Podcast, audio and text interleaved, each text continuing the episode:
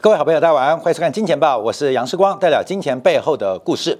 好，我们看到这个乌克兰的危危机啊，呃，再度影响了今年亚洲市场，包括了美国电子盘。虽然美国股市昨天华尔街呃华盛顿的纪念日啊是休市一天，可是似乎从目前电子盘来做观察，这个跌势似乎是难以避免的。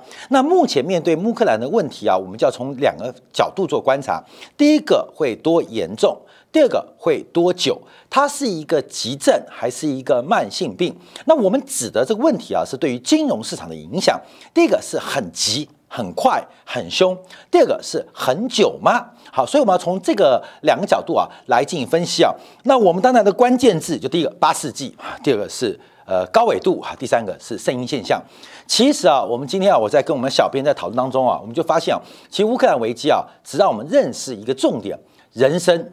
其实我们都在太阳周期底下，为什么这样说？那这次乌克兰为问这个危机又跟太阳周期。我们讲那个太阳，太阳关键就是我们每天白天晒那个太阳，那个太阳周期有什么关系啊？我们先看到昨天的新闻的开始啊，来自于俄罗斯电视台的报道，在昨天呢，这个俄罗斯总统普京正式宣布，介于啊这个顿涅茨克还有包括卢甘斯克两国人民的意愿，那以及乌克兰拒绝根据新的这个明斯克协议的要求啊，决定承认这两个。人民共和国的一个法律地位，而且承认之后，即将进行的是一个军事同盟、准军事同盟的协作关系。那普京立即签署啊这两个国家的独立啊，签署这个两个国家独立，这也是这个联合国五大常任理事国当中啊，俄罗斯一个代表性，当然就是非常非常重要。那随后普京也发表了全国的这个电视的谈话，表示。特别是以美国为首的北约组织厚颜无耻的把乌克兰当作战场，把乌克兰的人民推上了第一线。那主要原因有两个角度：第一个，乌克兰跟俄罗斯在民族的精英、在文化、在历史、在宗教信仰都是不可分割的一体。那特别强调，俄罗斯过去啊，从一九九一年以来啊，被北约多次拐骗，北约的东扩不断的。呃，向俄罗斯的门口逼近，甚至北约东扩，从原来一个防御性的军事联盟变成有攻击性的军事联盟，在俄罗斯的门口，包括罗马尼亚、波兰，更是有部署了一些中长程的导弹基地，也就是一个前进的攻击基地。孰可忍，孰不可忍？那这一次北约甚至要染指乌克兰，形成对俄罗斯的三面包围。所以这次为什么这个普京啊发表了一个那么强硬的谈话，同时做了那么重要的政治决策？好，我们马上啊，这是俄罗斯电视台所的单方面的一个呃这个新闻啊。我们再看到另外一方面，美国的媒体。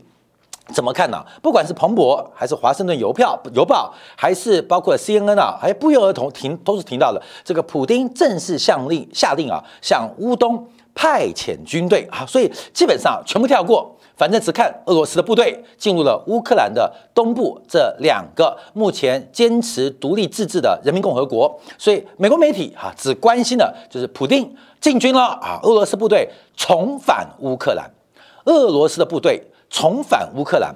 好，这边啊，我们看到有俄罗斯的单方讲法，也有西方媒体的一个报道。那我们就要分析，到底问题会多严重，会多久？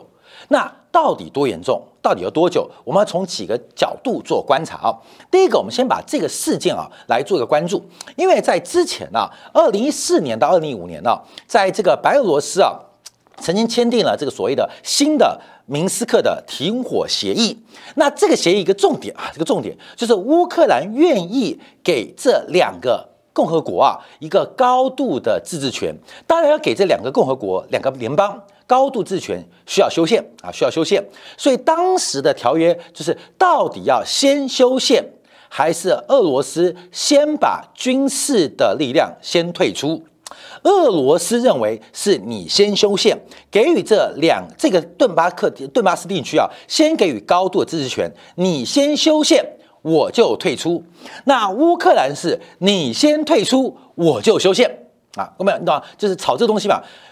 再次讲，俄罗斯说乌克兰你先修宪啊，你给他们高度的自治权，我就退出。乌克兰说你先退出，我就修宪。所以到底是先修宪？还是先退出啊？基本上就变成罗生门了。到底谁先谁后？这个讨论啊，就是先有鸡还是先有蛋？到底先有蛋还是先有鸡啊？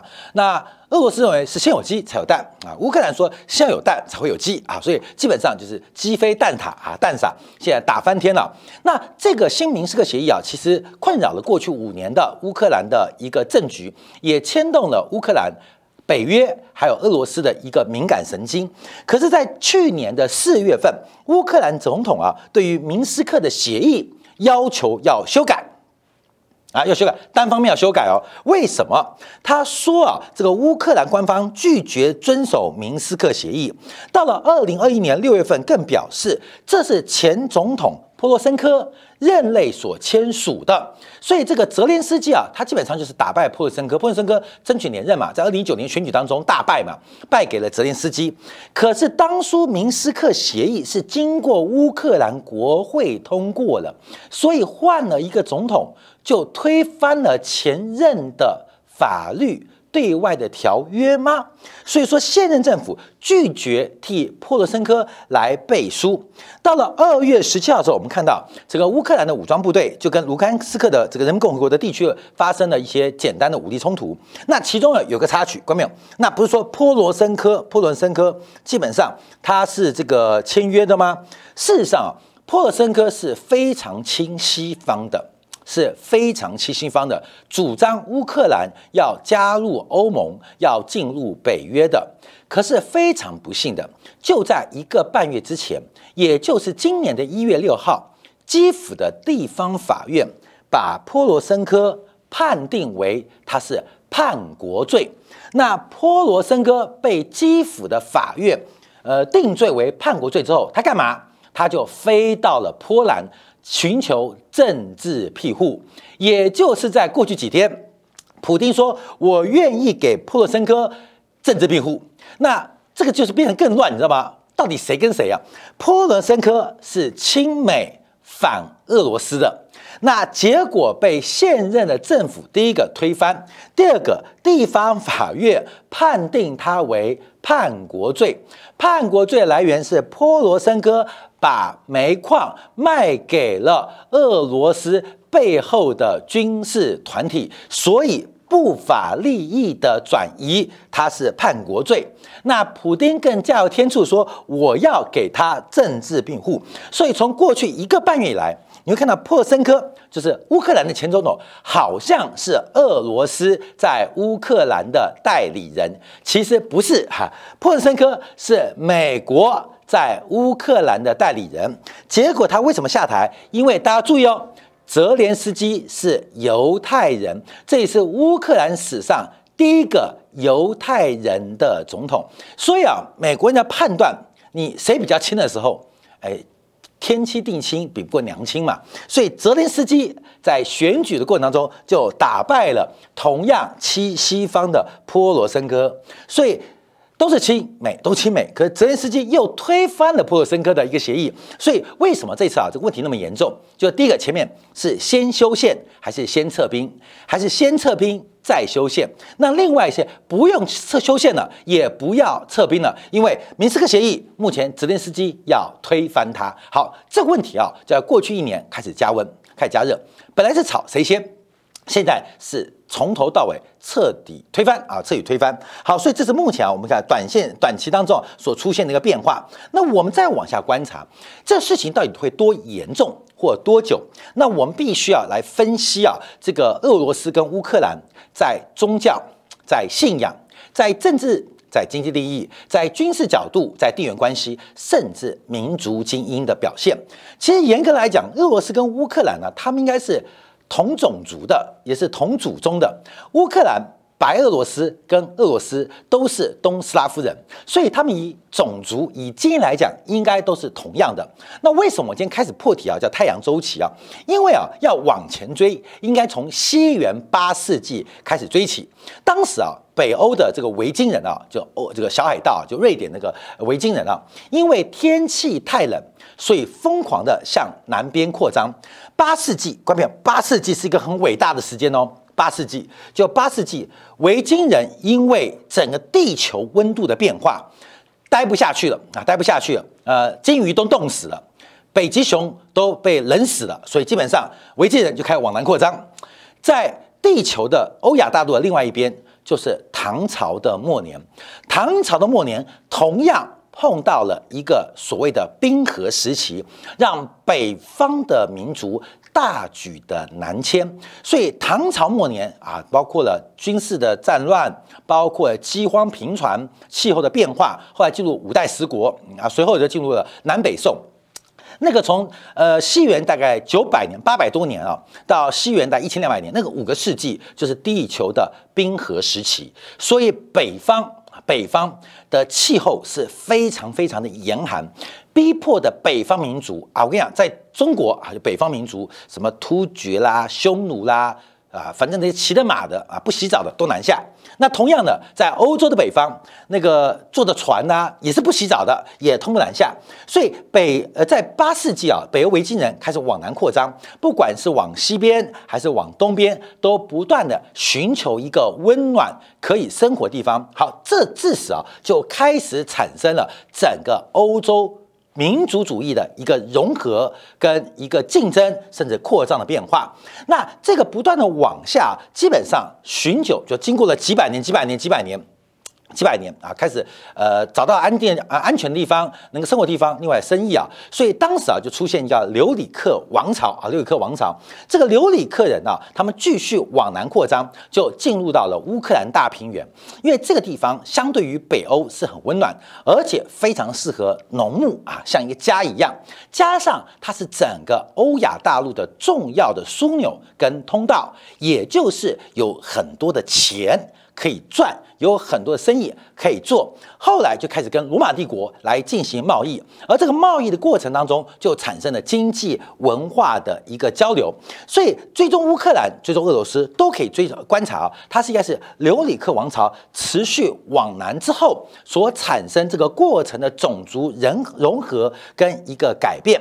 而这个地方啊，一直到了这个八八二年呢，留里克迁都基辅，而这个基辅啊，基本叫叫基辅罗斯啊。罗斯，罗斯就来了。那统治这个东拉夫、东斯拉夫人的古罗古罗斯第一个王朝，基本上就是在那时候正式产生的。所以，等一下我们看到普丁啊，在去年七月份发表了一个万言书，就把乌克兰跟俄罗斯的历史推到了当时候。就是他们是同一个种族，而且是有同样的历史，有同样的故事。假如他们的国小、国中生要念历史课本，要念地理课本，其实基本上会是一套的啊，会是一套的。所以从民族、从基因做观察，从整个东俄罗斯大平原来做观察，其实俄罗斯跟乌克兰应该是生命共同体，也是利益共同体。所以包括了文字等等。所以这个是俄罗斯跟乌克兰，其实他们是一个民族的一个呃分支而已，都是东斯拉夫人。好，那我们再往下观察啊，因为事实上，从这个东斯拉夫啊，一个东斯拉夫，一个是这个西斯拉夫，就是波兰捷克，另外就是南斯拉夫，就现在所谓的这个巴尔干半岛。其实斯拉夫人啊，基本上就分成这三块。那过去啊，其实包括波兰跟立陶宛，在五百年前、七百年前，其实是立陶宛比较强，波兰比较强。所以乌克兰一直就是在俄罗斯跟立陶宛。波兰公国当中的一个中介点，来回来回推推移啊。乌克兰以前并不是一个国家，因为它分成。东乌跟西乌以列伯河作为一个分野，那这个列伯河的水量非常的大，所以它形成一个天然的凭借。它不是说非常宽，可是水流很湍急。在一千年前要渡列伯河进行大规模的军事运动，难度是非常高的。所以致使乌克兰就有东乌跟西乌，那时候没有乌克兰，就东乌跟西乌两个分别啊。俄罗斯公国强的时候就推推推推推推到列伯西岸，当立陶宛，波兰公国强的时候，就推推推推推到列列这个涅伯河的东岸。基本上，其实是井水不犯河水。大家涅伯河的东西啊，基本上就是一个势力的扩张范围。好，那我们看到，那这一次最重要观察是进入了近代。在工业革命，还有整个在一战、二战之后民族觉醒之后，使得乌克兰开始它的角色出现逐步的改变。透过了一战、二战，包括了德国的崛起，包括俄罗斯的革命，使得乌克兰地位变得更为的特殊，而更为的突破。那更重要是，乌克兰的人口开始增加，以前乌克兰没有人。乌克兰更多的是沼泽地，所以乌克兰没有人，人口其实并不多。那并不多就不会有事。随着移民各项移民，因为战争、经济等等关系，不断的移入，让乌克兰的农业包括了矿产逐步得以开发。那已经是近两百年的事情啊。所以乌克兰这个国家的历史啊，其实并不是非常非常的久啊。那加民主就久了。那最近啊，有个事情很重要，因为。普丁是为了乌克兰的煤、乌克兰的铁来争夺吗？当然不是。其实这几年啊，乌克兰跟俄罗斯的关系啊开始变恶化，主要原因什么？就是去俄，去俄就跟台湾呢去中化，你知道吗？啊，去中化。最近不是台湾做过去一个月在吵架吗？什么外公外婆要证明啊？外公外婆要证明嘛，都要叫爷爷奶奶，你懂吗？就不要有外啊，不要有外，就是都是爷爷奶奶。所以我们没有外公外婆，外公外婆只是妈妈那部分的，呃，爸爸爸妈妈嘛，说外公外婆。现在叫爷爷奶奶。现在台湾搞这个证明嘛，这个搞得大家大乱，你知道吗？大乱啊，对，呃呃，你我你婆婆你奶奶跟我奶奶说，对对，你奶奶跟你奶奶说啊，那说过年要先回你奶奶家。啊，这不是笑话吗？因为都叫奶奶嘛。大年初一，你奶奶跟你奶奶说，大年初一先回你奶奶家，大年初二再回你奶奶家，啊，懂吗？那初三时候，你奶奶说跟你奶奶讲好了，你们都可以出去玩。所以大年初五、初六的时候，你奶奶跟你奶奶讲。说那时候再回你奶奶家，哥们，你懂意思吗？就是现在没有外公外婆啊，所以这个变得很特别啊。好，那我们看一下，其实最关注啊就是去恶化。那去恶化从哪边开始？除了去俄罗斯的语言之外，最重要是宗教，宗教上进行切割。我们看到，在二零一八年啊，乌克兰开始做一个动作，就是波罗申科。就刚我们提到了泽连斯基抨击那个波罗申科，他是非常亲欧亲美的，主张乌克兰的一个民粹跟民族主义啊，在基辅的主教。的陪同之下，正式宣布啊，正式宣布就是把乌克兰的啊成立一个新的叫乌克兰正教会。我们知道啊，这个俄罗斯啊，整个东欧叫东正教啊，东正教当然也是这个我们叫做呃呃呃。啊，叫圣经的一个衍生啊，啊，圣经衍生的很多叫读旧约的啊，包括了像犹太教、天主教读新约的，呃，旧新约一起读的，包括像京都新教。那东正教也是一个衍生，也是一个衍生，只是他们就是也读旧约，那新约的解读跟我们一般的基督新教解读不太一样。好，那本来啊，这个。乌克兰的这个宗教，大家叫溯源嘛。这个溯源，我们先看这张图啊。这个俄罗斯的这个东正教会跟乌克兰的东正教会有什么差别啊？主要各位有分成三块。我们这个小编有金汤力负责啊。今天我们就要负责来干嘛？就是现在这个宗教啊，就像派系一样，什么卫理公会啦。长老教会啦，有的其实他们的上下的传承跟约束力极强哦。光是基督新教就有两百多个教派，关明，你不要说都基督教徒哦。我告诉你，这两个两百个教派打翻天哦，打翻天哦。就以台湾为例，台湾的基督教是亚洲比例最低的。照样打翻天啊！你是什么工会的？我跟你讲，真的要分利益的时候，分得好清楚，分得非常清楚。你知道为什么吗？因为四光参与选举，我告诉你哦，平常都是基督徒哦。等到你要选举的时候，就问你是什么教派的，你是哪一个教会的？我跟你讲，坚壁清野，我告诉你，比异教徒还更凶啊！好，那我们提到这个东正教，基本上不管是乌克兰的东正教、日本东正教还是中国东正教，过去大概都是以莫斯科的这个牧首为主啊，就莫斯科的这个牧首牧首圣这个系统啊为主，因为这个教会有长老有执事，它是一个系统的嘛。那我们这边看到，过去主要是莫斯科的这个牧首圣统啊为主，就是。我们指的这个黄色、黄色、黄色、黄色，你不要有黄色少哦。人口，乌克兰的人口是两边人多，中间人少。中间涅伯河流域有几个大城市，像基辅人多之外，大部的人口其实有三分之一到二分之一是在乌东哦。那乌西并不是平原地。所以它的人口并不多，而且更西边更发达，就进入欧洲了嘛。所以基本上俄罗斯的人口并不是哦在中间或在北边，而是以乌东为主，跟涅伯河的中上游为主，就这一块。所以我们可以看看到，其实乌克兰主要的这个呃教会啊，是以莫斯科的牧首。这个圣统为主的，那另外就是基辅牧首跟莫斯科牧首共持共有的啊，就基本上就是我们讲的绿色线。那现在啊，就是呃基辅他们要搞一个自己的啊自己的教会啊自己的一个系统，就是提到了在二零一八年乌克兰正教会啊开始要独立运行啊独立运行，所以这个宗教似乎除了安抚安宁安民人心之外。它其实，在几百年来，它是一个社会经济资源调配的枢纽，也是政治领导当中的一个关键的组织啊，关键组织。所以，这个教会是属于谁的，或是哪一个教派，基本上会影响更长。教会的存在远远比现代国家更久。就讲奴邦啊，儒教，儒教更是跨越了中国数个朝代。啊，不管是老教老老子哈，老子帮哈，基本上也是跨越数个朝代，那更不要讲基督教、天主教了。所以啊，乌克兰这个动作基本上其实踩到了俄罗斯一个很核心的底线，就是我们可以不是一个共同国家，可是你怎么能变成我们不是一个共同的宗教信仰呢？啊，这个当然我这很狭义的逻辑啊来做观察。观众还记得吗？这个冬天啊，每次我们看到普丁。他会去跳到冰水里面去，那就是东正教的一个仪式嘛。那么你跳跳看，好冷好冷，好冷好冷。普丁每次冬天会跳到水里面，就是进到冰水。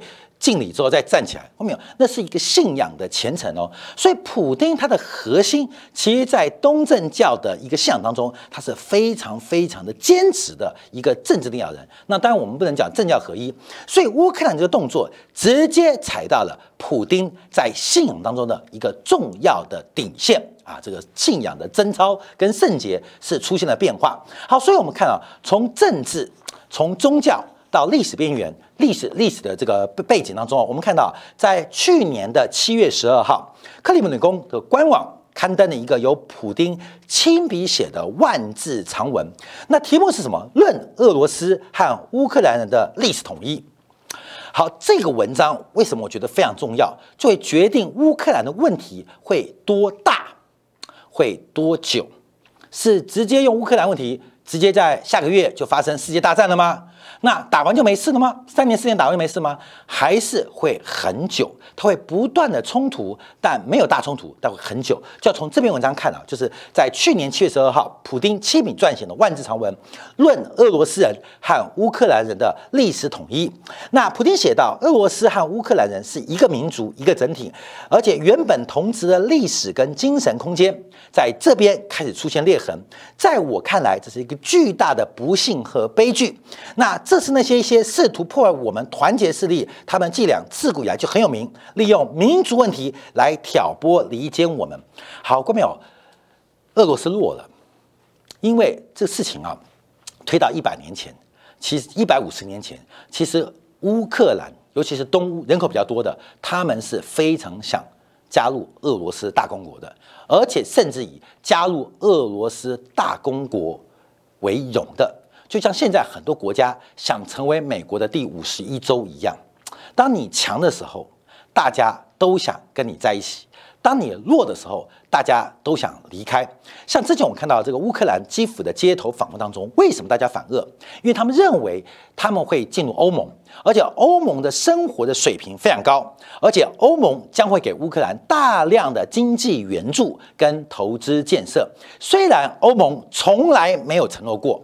可是乌克兰的人民在舆论的宣传当中都想象到那个世界，那个乌托邦的世界，那个蜜与奶之地的世界。所以乌克兰认为，很多人认为，就是因为俄罗斯的阻碍让乌克兰人不幸福。好，这就是普京提到，这是一个民主问题啊，这是个民主问题。那提到的一个过去历史，从九世纪就提到，不管他举了乌克兰的文学家，还是俄罗斯的爱国学者等等，都看到其实乌克兰跟俄罗斯有共同的历史，有共同的文化，有共同的民族基因。好，这边就要提到重点，代表乌克兰的问题不会在明天、在后天得到妥善的解决。为什么？因为普京并没有要并吞乌克兰，可是他不能也不能容许乌克兰离开俄罗斯这个大家庭，所以这个问题就会拖得非常非常的久哦。关明瑶要特别留意哦，特别观察。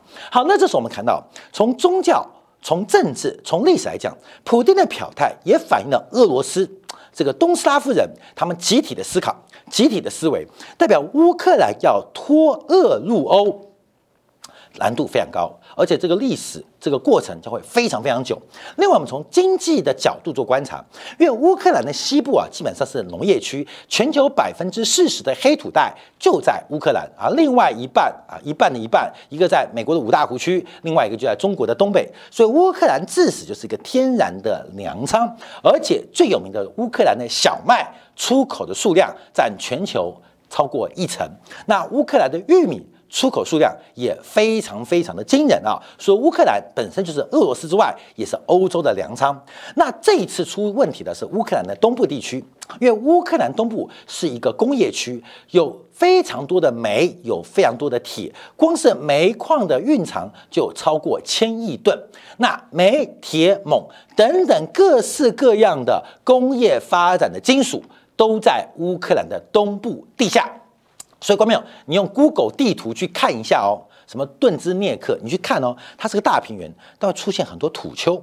其实这个土丘啊。在中国地方会发现，就是中国的西安，因为中国西安的郊区有很多的土丘，大家去过西安都知道，那个土丘就不知道葬的是谁啦，可能葬的是一个王，可能葬的是一个皇，可能葬的是侯啊。西安附近不是很多土丘吗？你去乌克兰地图这个顿兹涅克，你去看，也一堆土丘啊。从那个地球卫星，那个土丘就是开采矿物之后。堆砌出来的废土跟山一样，所以乌克兰的乌东啊、顿兹涅克等等，有全球最丰沛的所有的工业的原料，铁、煤、锰，包括了石油气都有，所以致使使得乌克兰东部天生就成为一个。重工业发达的地区，重工业发达地区包括了像中国的这个辽宁舰啊，前身瓦良格号就是由这个黑海造船厂尼古拉耶夫造船厂所建成的。另外有包括了哈尔科夫机械厂，这个俄罗斯当初啊这个坦克车都那边做的，还有全球目前最大的这个呃飞机的这个制造商啊安多诺夫设计局，但安多诺夫的工程师现在都在住在陕西啊，住在陕西，陕西挖一块地，挖挖一个编了一个工业区啊，专门就是呃。呃，这个接收乌克兰的这些工程师跟他们家庭，让他们有一个机会过得更好的生活啊！那基本上就全套转移啊。那乌克兰曾经有，现在全部都没有。为什么没有？我们在观察，因为啊，当时啊，在苏联计划经济的体制之下，其实所有的苏联加盟国，他们都得到了部分的部分的这个分配。像这个全世界最有名的，像苏联集团的亚美尼亚啊，就是做。呃，这个马达的啊，马达的。那我们开个玩笑，就是亚美尼亚那个小国家做整个苏联，包括了泛苏联的，像华生工业组织，它只做一个马达，卖给那么大市场，会发生什么事情？马达做得非常好，而且生意好好做，好好做。就是苏联的计划经济是分工分得非常细，所以每一个加盟国或每一个地区，基本上。专责进行一个非常紧密的分工，做马达就专门做好。做钢铁、做钢板，你就把钢板做好；你做纺织，就把纺织做好。所以苏联是这样分工的。其实这个分工也没有错，因为美国也是这样分工的，只是苏联输了。苏联输了啊，冷战输了，所以就检讨苏联的计划经济是不对的。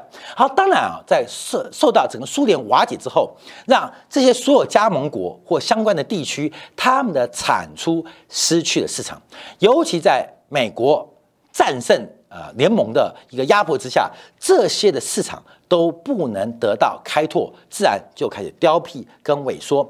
所以，我们特别以顿巴斯地区啊，就这次讲的有两个国家啊。其实顿巴斯地区不止这两个国家，其实这个范围更大。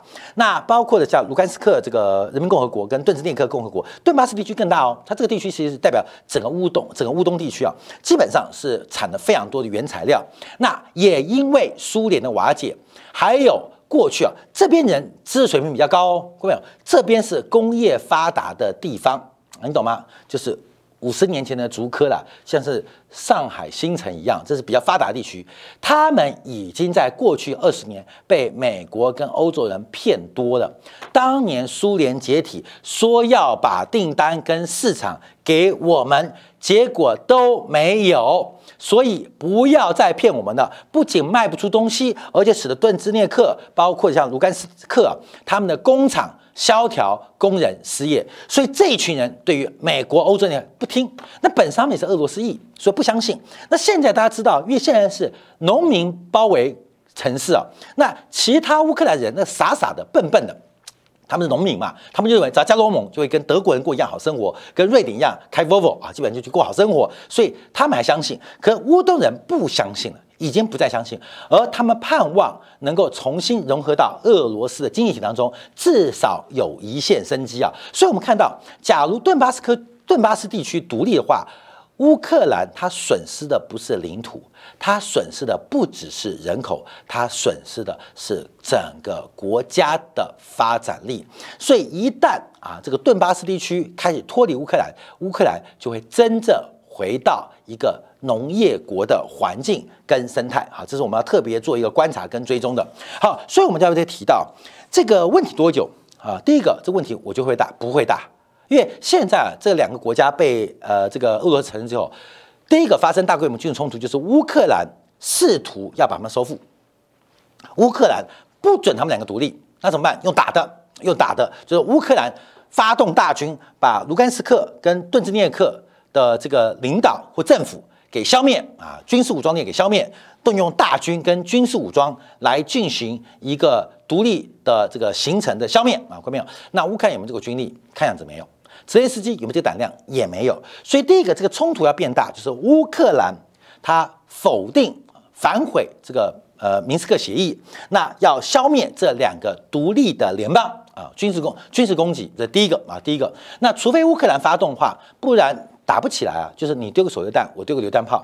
那另外一个就是俄罗斯要进攻基辅，那俄罗斯有没有进攻基辅的必要性呢？目前短期看不到，短期看不到。所以就是代表乌克兰的危机，除了在西方媒体的煽风点火之下，其实要进一步扩大冲突的可能性不太大啊，可能性其实不太大，因为你找不到大规模战争爆发原因嘛，乌克兰。十万大军打进来吗？没那个能力。俄罗斯打到基辅，把乌克兰并吞吗？也没这个迹象。所以这个现象基本上它不会变严重。但刚刚我们讲的，从政治、宗教、文化来讲，它可能是一个非常长期会存在冲突的一个状态。那我们就要观察，回到太阳周期，从乌克兰跟俄罗斯的。八世纪来很清楚，其实主要原因就是太阳周期嘛。它不仅影响到了这个维京人的一个发展，改变了欧洲的民族的关系，也改变了中国。好，后面我们要观察最近台湾啊，这个春雨冬雨不断，下二十几天，因为今年的反圣婴现象来的非常非常急，而且非常非常的凶猛。另外，我们看到。高纬度的这个气候现在变化越来越大，虽然人地球的均温在走高，可是高纬度的低温却不断的创新低。你懂意思吗？就温度的波动越来越大，虽然平均温度在走高，可是高温跟低温一个在创高，一个在创低，这也影响到人类的生活的变化，所以。